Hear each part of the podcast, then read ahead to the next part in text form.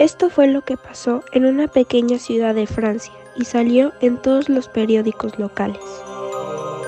Una niña de nueve años, hija única y de padres pudientes de gran influencia, tenía todo lo que hubiese querido y deseado una niña, pero con una soledad incomparable.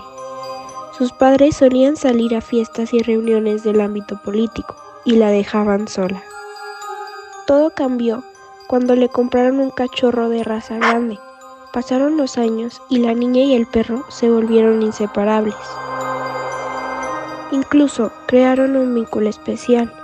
El perro se metía debajo de la cama a dormir con ella todas las noches, y cuando la niña se sentía angustiada o asustada, asomaba la mano por debajo de la cama y se dejaba lamer la mano por el perro.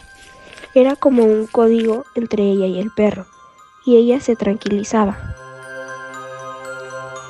Una noche, los padres se pasaron a despedirse de la niña antes de ir a una cena. Estos se fueron como muchas otras veces, y pronto la niña se sumió en un sueño profundo. En la noche, un fuerte ruido la despertó. Eran como rasguños leves y luego más fuertes.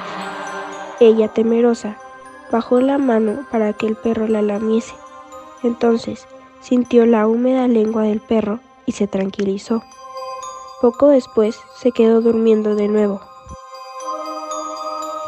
Cuando se despertó por la mañana, descubrió algo espantoso. El perro no estaba debajo de la cama como de costumbre.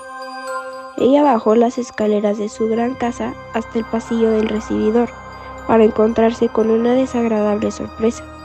Su perro estaba ahorcado en el pasillo con una herida enorme en el estómago y en el espejo del recibidor rezaba un mensaje que decía, no solo los perros lamen.